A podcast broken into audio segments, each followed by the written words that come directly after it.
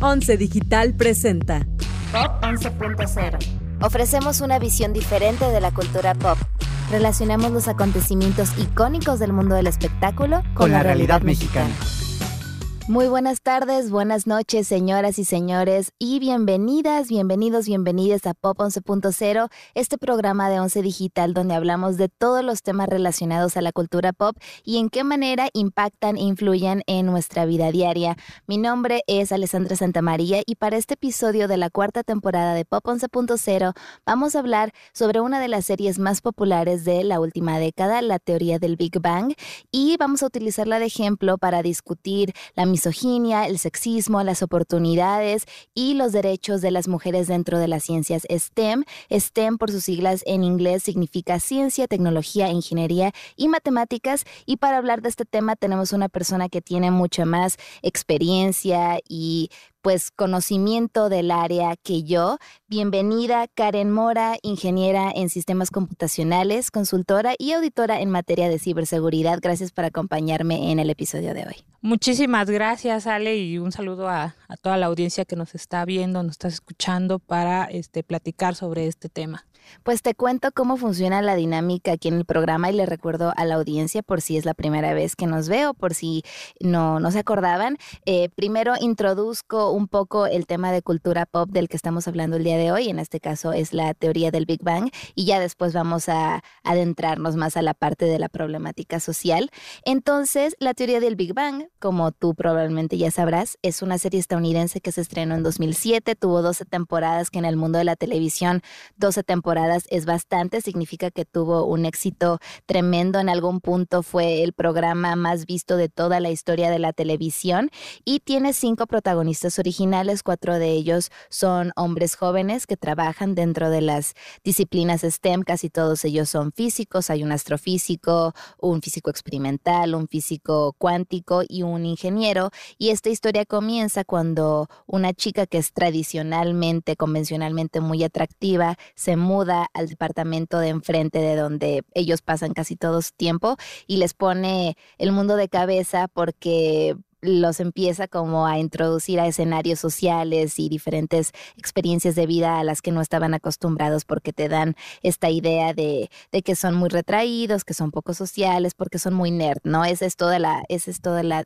trama, está muy enfocada en su identidad como hombres de ciencia.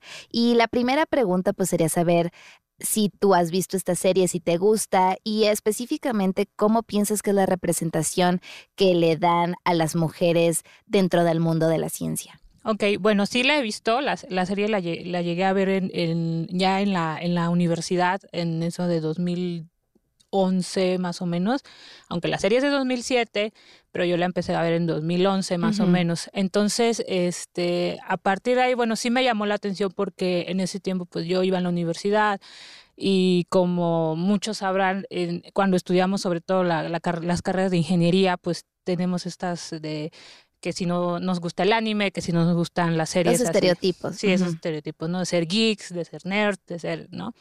Entonces, pues era una serie que en, su momento, pues llegó a representar algunas cosas de las que a mí me gustaban, ¿no? O los superhéroes, en este caso, que son, por ejemplo, el protagonista es súper fan de Flash.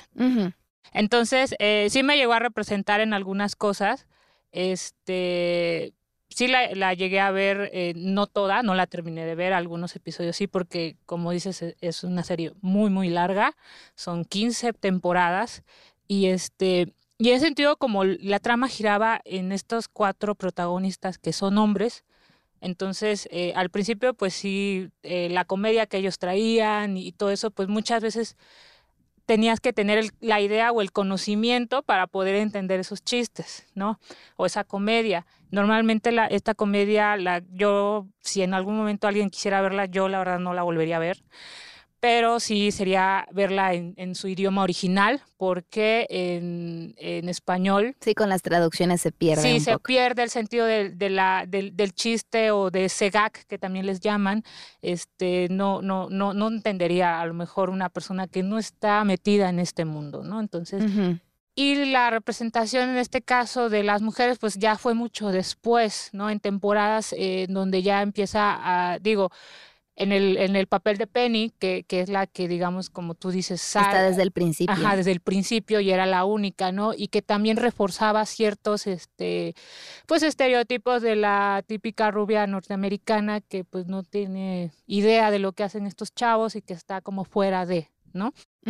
Entonces, eh, ahí pues como que todavía no, no se entendía muy bien eh, cuál era el rol que tenía o que si Penny nada más iba a ser al principio, o que si iba a estar toda la serie, entonces si era así como todavía no, no se sabía si realmente ella iba a ser parte de todo, ¿no? Claro. Entonces, eh, así al principio, ¿no? Y ya después pues viene lo que es este el personaje de Amy, de Bernadette, que son cruciales, ¿no? Este, Amy por la parte de ser la pareja de Sheldon y Bernadette, que era al principio, hay como un, dato ahí que el, el personaje de Bernadette era iba a ser la, la verdadera novia de Sheldon porque prácticamente es un, lo que hicieron o convirtieron este personaje en un Sheldon, pero en versión femenina, ¿no? Entonces, eh, sí es todavía como que se empezó a cuestionar un poco todavía entre si estos papeles eran más, este, si iban a quedarse o iban a, a ser temporales, porque sí pasaron muchas mujeres, eh, también había otra que era como la rival de Amy, que coqueteaba con Sheldon, pero también fue como personajes así, fugaces.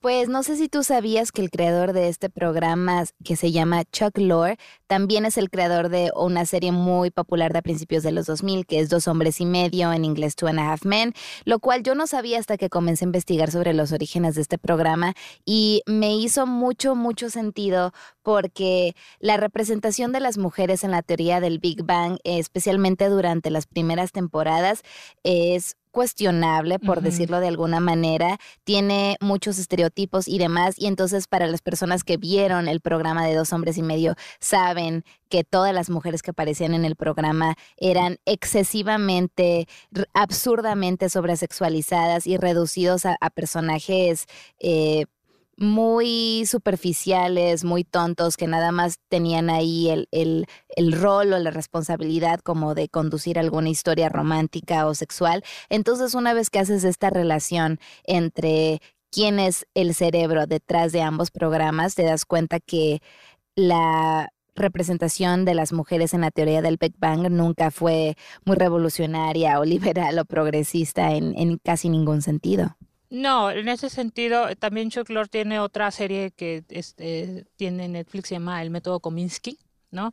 Y, pero ese es más hacia personas de la tercera edad y es una, una línea también muy parecida, pero también yo en algún momento llegué a ver IT Crowd, que es una serie inglesa, de más o menos como del, de la época, digo, estas son épocas, digamos, a lo mejor los que nos están viendo, sus papás son los que las veían de la época de Senfield, Friends, The mm, Office. Okay. Entonces son como de esa línea. Entonces ahí eran de dos ingenieros en sistemas que trabajaban en, en un sótano de una empresa en la que ellos se encargaban del soporte técnico, ¿no? El clásico soporte técnico, buenas tardes, ha intentado reiniciar su equipo una vez más, que eso es muy común en, en, sobre todo en las áreas de TI, ¿no? Sobre todo aquellas que se dedican al soporte técnico.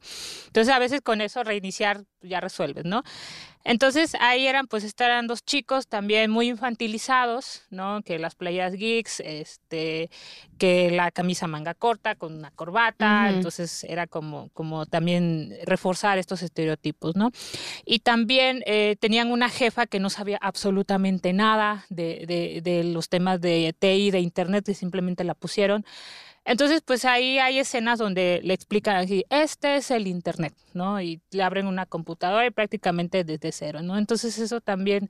Reforzando la idea de que no tenemos conocimiento alguno en esas áreas. Así es, entonces ese es otro, otro, otro punto por ahí. Pues justamente hablando como de escenarios específicos donde se refuerzan estas ideas, en la teoría del Big Bang me, me parece que ejemplifican muy bien esta misoginia especialmente con el personaje del, protagonista, de Sheldon, por algunas de las frases que le ha dicho a mujeres, tanto dentro de su área de trabajo como mujeres con las que se relaciona de manera social. Por ejemplo, aquí voy a citar algunas de sus frases más famosas. Una noche de chicas, no sé si tengo ganas de pasar una noche hablando de arcoíris, unicornios y cólicos, otra serie. Tus ovarios están emitiendo tanto jugo de la locura que ya no sabes distinguir lo falso de lo cierto. Y mi favorita, no estás teniendo éxito en tu trabajo porque las mujeres son como un sándwich de huevo durante un día caliente, solo sirven durante poco tiempo. Entonces a mí me parece que estas frases se utilizaban como un chiste, ¿no? Porque después de que las comentaba salía como el track de risas muy típico de las comedias de sitcom y que se querían vender como frases o ideas inofensivas porque nuestros protagonistas no son los machos tradicionales que vemos en la televisión, porque son nerds, porque son geeks, porque son cerebritos y que tienen pocas habilidades sociales y con, y con esta idea quieren justificarlo como inofensivo, quieren justificar su comportamiento y así lo pintan como no importante tú como una pues, mujer que estudió una disciplina STEM que se dedica a trabajar en esta área, ¿te has topado con comentarios, ideas, eh, ideologías similares en tu, en tu vida laboral y piensas que es un comportamiento usual? Sí, llegó a ser como muy usual, o sea, en su momento, como se dice ahora, llegamos a normalizar este tipo de comentarios porque pues era, pues sí, la chava entre un, eh, eh, entre un ambiente de, hombres donde se llevan así muy, muy, entre ellos pues sí se lleva muy pesado, por decirlo así. Eh, yo cuando recién este, egresé de la carrera, di una, una, una, conferencia, en algún momento lo compartí en, en las redes sociales. Eh, era mi primera conferencia en un evento aquí en la Ciudad de México, entonces yo tenía alrededor de 23 años, acababa de graduarme. Entonces eh, yo estaba tratando de hablar de un tema que en ese momento eh, no se estaba hablando tanto, que era un tema de, ahorita se habla mucho sobre temas de ciberguerras o ciberataques, pero más a un nivel más, con un contexto más político, con causas en todo eso. Entonces, entonces yo trataba de, de pues eh, pasé la prueba de, ah, sí, este, voy a dar la charla y a ver qué pasa. Entonces, cuando me anuncian o empezaron varios conocidos a decir, ay, Karen, este, va a dar una conferencia, va a dar esto en, en, este evento eh, nacional, no sé si lo pueda decir, mencionar. Sí, claro. Ah, eh, en el extinto aquí en México Campus Party, que es un evento también igual de tecnología, de geeks, o sea, eh, grandísimo. Entonces yo cuando di mi primera conferencia, pues yo estaba súper nerviosa, estaba angustiada porque habían personas que no estaban de acuerdo en que yo diera una plática. Entonces me dijeron, ¿sabes qué? Este, eh, tú no puedes dar la plática, o sea, porque... Como esta idea de no estás preparada, no, tienes el conocimiento. Así es, no tienes la experiencia, este, hubo hasta insultos y entonces, pues, o sea, yo la verdad yo seguí, o sea, nunca, nunca me bajé del barco en esta situación.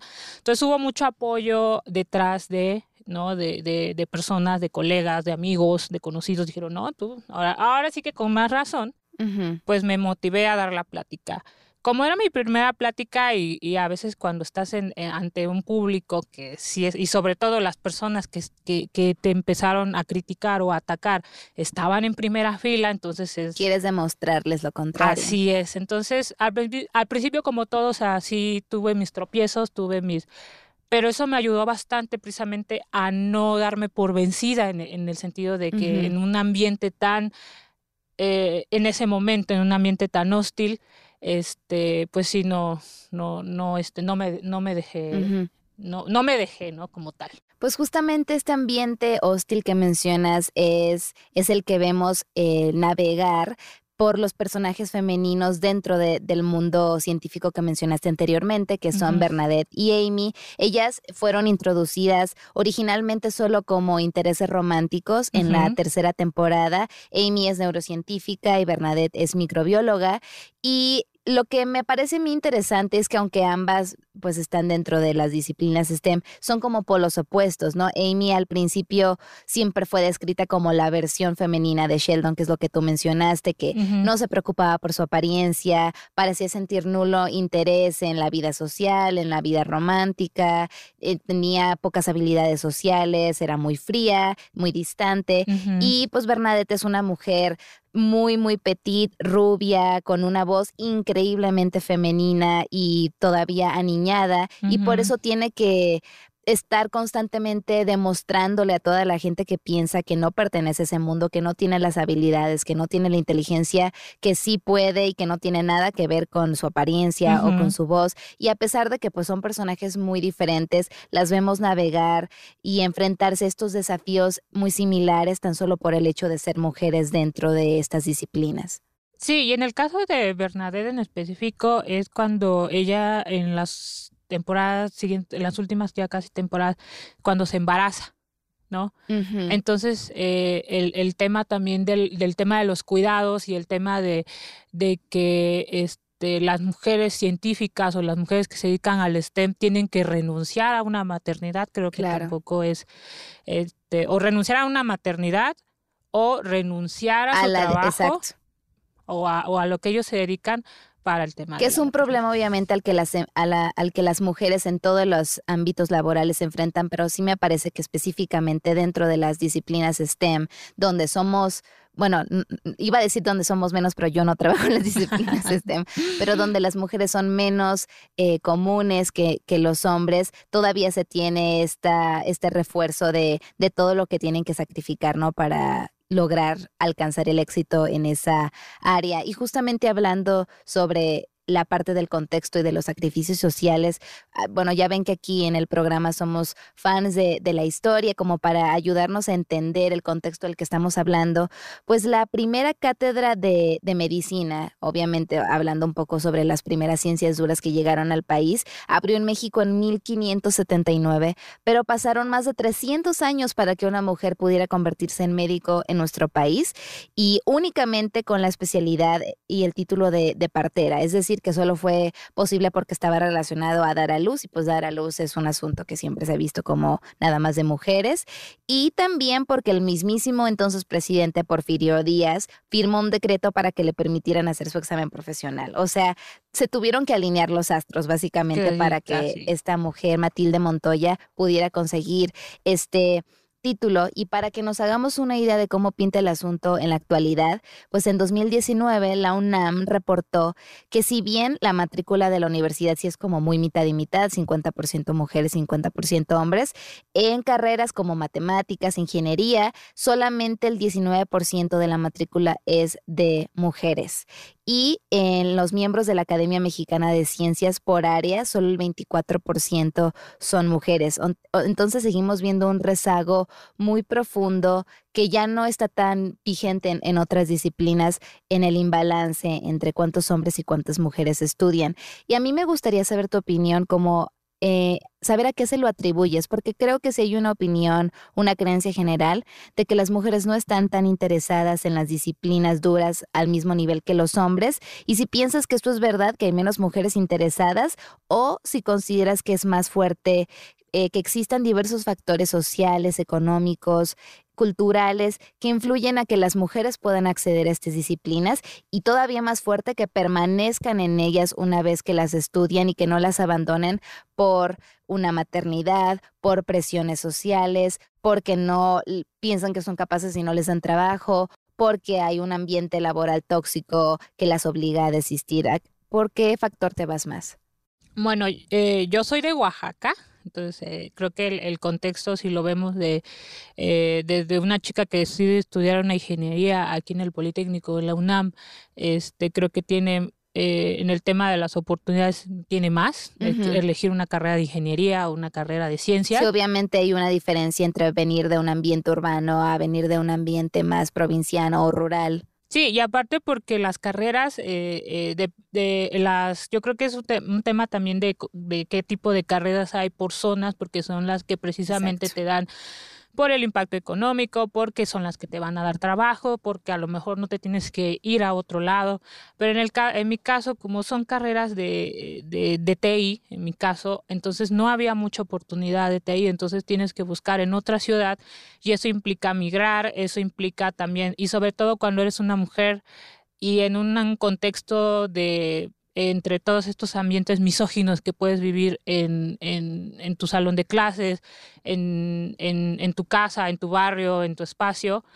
Eh, ahora, en un contexto más, este, en una ciudad más grande, por ejemplo, en mi caso, cuando yo empecé a, a este, estudiar? no, bueno, a estudiar no porque cuando yo entré había mitad y mitad. Era curioso, ¿no? Que, que sí yo veía mujeres y hombres estudiando ingeniería en sistemas y obviamente como todo había hombres y había mujeres este, muy buenas en matemáticas, muy buenas en programación, muy buenos en lógica y hasta ahí no había problema. El problema ya fue al momento de egresar. O sea, al momento de... y había mujeres que fueron abandonando la carrera. Así es. O, y el tema de la maternidad, yo veía también muchas este, compañeras, no lo dejaban, pero obviamente el esfuerzo era el doble. O sea, ibas iban a estudiar y pues iban embarazadas y sin problemas. O sea, pero el tema era ya al momento de, el esfuerzo, o sea, porque tenían que trabajar el, o trabajaban eh, estudiaban y todavía el tema de la maternidad, ¿no? el esfuerzo era el, era el triple, ¿no? Y en mi caso, yo cuando emigré a la ciudad de Querétaro, eh, entonces empecé a hacer este, ir a entrevistas de trabajo y en algún momento alguien me dijo, eh, vio mi currículum, era un hombre, entonces el que me entrevistó, y me dijo, oye, este, tú eres del sur. Dice, la gente del sur no es tan productiva como la gente del centro y del norte. Entonces yo me quedé muy sacada de onda. Claro. Porque ese, ese, ese estigma de que la gente del sur eh, no, no es productiva como la gente del norte o la gente del centro. Entonces, este, y también, y todavía pues eres una chava y apenas estás iniciando, entonces como que sí te quieren como que también desanimar en ese sentido, ¿no? O no vas a encontrar trabajo, o de qué la vas a hacer. Sí, o eh, que desde que llegas a tu entrevista ya te están preguntando y te vas a casar y planas tener un hijo porque a mí no me conviene contratarte si luego vas a renunciar o si vas a pedir el periodo de bueno, de, ya no recuerdo cómo se llama exactamente, pero en el que te vas, ¿no? Cuando vas a dar a luz y cuando tu bebé es pequeño y demás.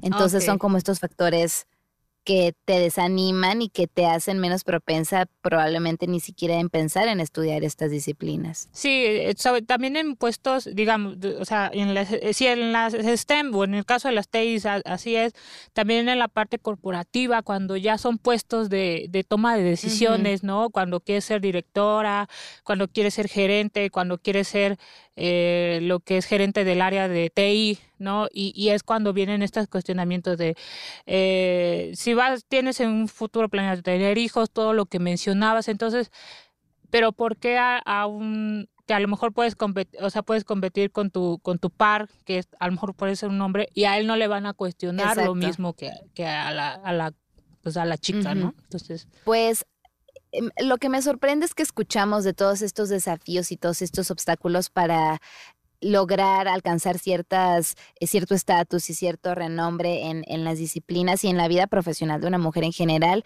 pero las cifras apuntan a que sería buena idea la inclusión de las mujeres en estas disciplinas. Por ejemplo, la revista Forbes publicó recientemente que la incorporación de más mujeres a estas industrias es una clave para la, la recuperación perdón, económica del país post pandemia y que mientras más haya trabajando, mujeres trabajando en estas, en estos sectores, más rápido será el desarrollo. Incluso se piensa que si las mujeres participaran en la misma proporción que los hombres en estas áreas, el ingreso per cápita en México sería 22% más alto.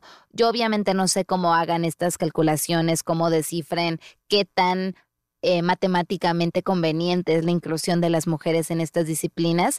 Quiero saber, para cerrar el tema, si a ti te parece realista la cifra o por qué, eh, hay tantos negocios y tantas instituciones y organizaciones que creen que la participación de las mujeres en estas áreas es conveniente, ni siquiera en términos de justicia, de ética, de igualdad, sino de manera de productividad, de manera de negocio. Sí, yo creo que más allá de, de, la de solo cumplir, a lo mejor va a ser un con poquito... La cuota, ¿no? Con la cuota de género, a lo mejor esto genera un poquito de ruido. Pero sí, más allá de la cuota de género, yo creo que debe de haber las oportunidades parejas, así como en el tema de los cuidados, porque yo, la verdad, siendo de TI, esos temas de los cuidados apenas los estoy como como intentando relacionar, porque muchas veces son, con la gente de TI como que somos muy pragmáticas, como que somos muy cuadradas y muchas veces no relacionamos qué tiene que ver, por ejemplo, las humanidades, qué tiene que ver la, este, la antropología con lo que nosotros hacemos. Y sí, hay muchos, hay muchas, este, muchas relaciones en lo que nosotros estamos haciendo con lo que impacta en una vida social, lo que impacta en una comunidad. Entonces, eh, en ese sentido, yo creo que, que, pues sí, o sea, entre más personas, a lo mejor en este caso la fuerza de trabajo, también ayudaría a disminuir los, los tiempos de, de esfuerzo de las personas que están en TI, porque son trabajos que pueden ser muchas veces, eh, tú puedes estar, a lo mejor cumples un horario de oficina, pero obviamente cuando hay una cuestión operativa o un bomberazo, que luego también le llaman, entonces tienes que estar ahí y tienes que, que, a lo mejor dejar muchas cosas para poder cumplir con tu trabajo. Y yo no digo amo mi trabajo como, como a lo mejor no estoy como la de el diablo vista la moda que está amo mi trabajo, amo mi trabajo, me gusta lo que hago, pero también yo creo que, que hay que entender que, que, que, también necesitamos espacios para la recreación, para el esparcimiento, para poder descansar un poco.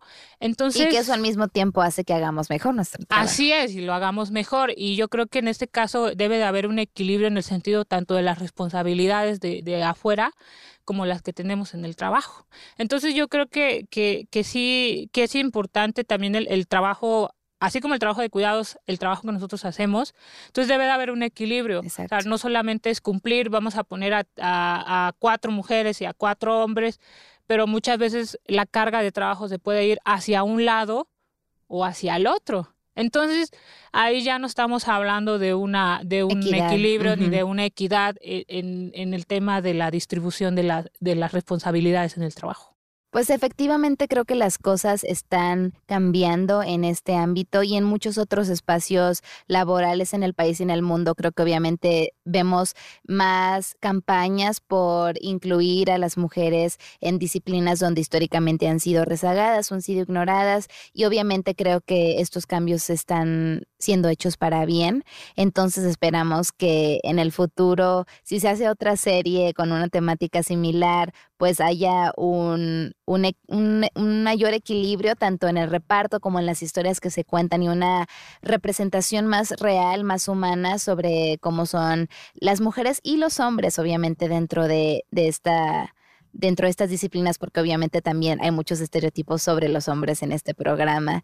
Y te agradezco mucho que hayas venido a, a tocar este tema tan importante a Pop 11.0. Ojalá que, que lo hayas pasado bien y que hayas también reflexionado sobre, sobre la importancia de este tema.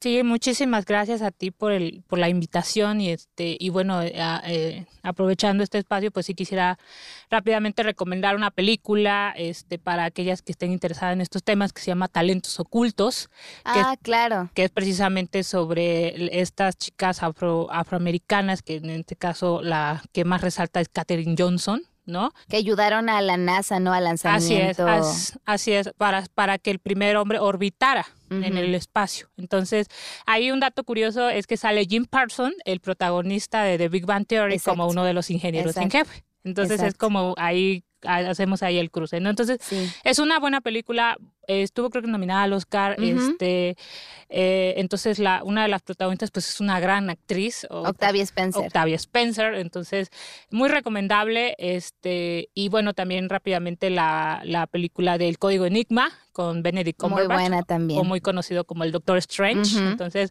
muy buenas películas para, eh, si quieren, a la gente que está viendo y quieren compartirlo con sus hijas o con sus alumnas, ¿no? Eh, o conocidas que estén interesadas en meterse en la ciencia.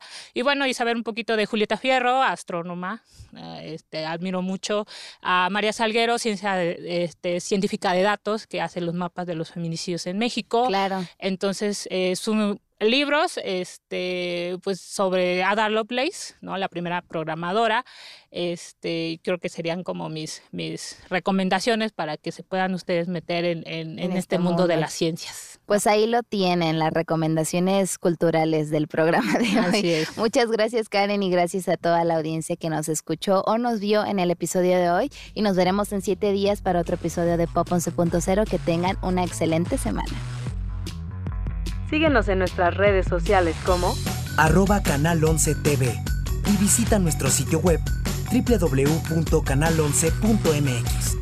Las opiniones vertidas en este programa son responsabilidad de quienes las emiten. El 11 las ha incluido en apoyo a la libertad de expresión y el respeto a la pluralidad. 11 Digital presentó Pop 11.0, moderado por Alessandra Santamaría y Rodrigo García. Coordinación de producción, Daniela Acuapio, Carla Portilla y Moisés Romero. Postproducción de video, Pablo Estrada. Diseño sonoro y postproducción, Franco González.